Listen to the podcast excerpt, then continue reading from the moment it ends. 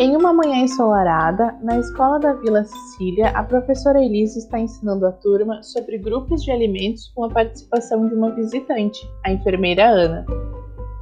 Então, pessoal, quem sabe em quantos grupos se divide a pirâmide alimentar? Não são oito grupos? Exatamente. Quem sabe os alimentos que formam esses grupos? Bom, saber eu sei. Tem o grupo dos carboidratos, das verduras e legumes, das frutas, do leite e derivados, das carnes e ovos, das oleaginosas e leguminosas, dos óleos e gorduras e o melhor de todo, que é o dos açúcares e doces. Perfeito! São esses os grupos sim.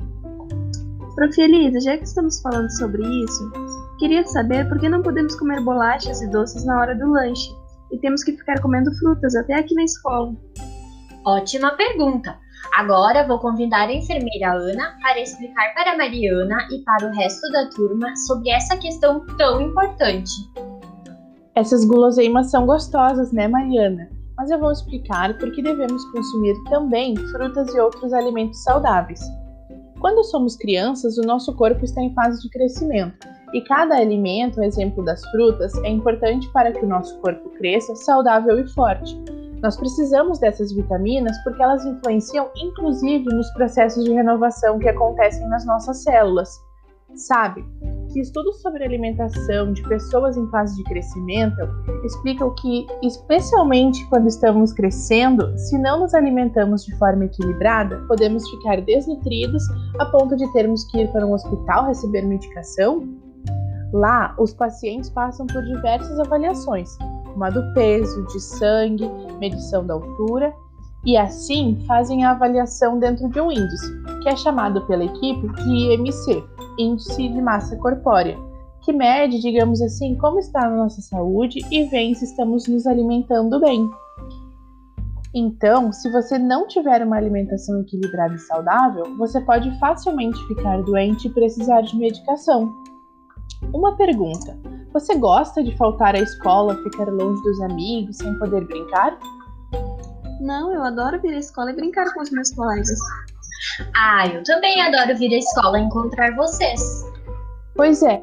Então, para que isso não aconteça, é preciso que vocês se alimentem saudavelmente e sigam as orientações da professora Elisa e da escola.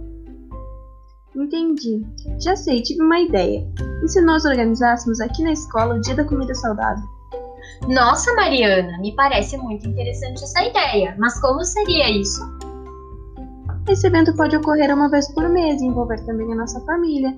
Funcionaria assim: nossa turma vai para a cozinha preparar uma refeição saudável, que tenha biscoitos de grãos integrais, fatias de maçã com manteiga de amendoim, palitos de cenoura, uvas, entre outros alimentos saudáveis essenciais para o nosso desenvolvimento. Assim, quando tudo estiver pronto, fazemos um lanche com as outras turmas e com a nossa família, uma espécie de grande piquenique. O que vocês acham? Uau, me parece uma ótima ideia! O que você acha de convidarmos a enfermeira Ana para participar do Dia Saudável? Claro, você vem, enfermeira Ana. Com certeza, venho sim. E se precisarem de ajuda na cozinha, podem me chamar também. Combinado, então. Prof. Elisa, podemos fazer cartazes para divulgar o piquenique do Dia Saudável? Podem sim, Mariana. E muito obrigada pelo auxílio, enfermeira Ana.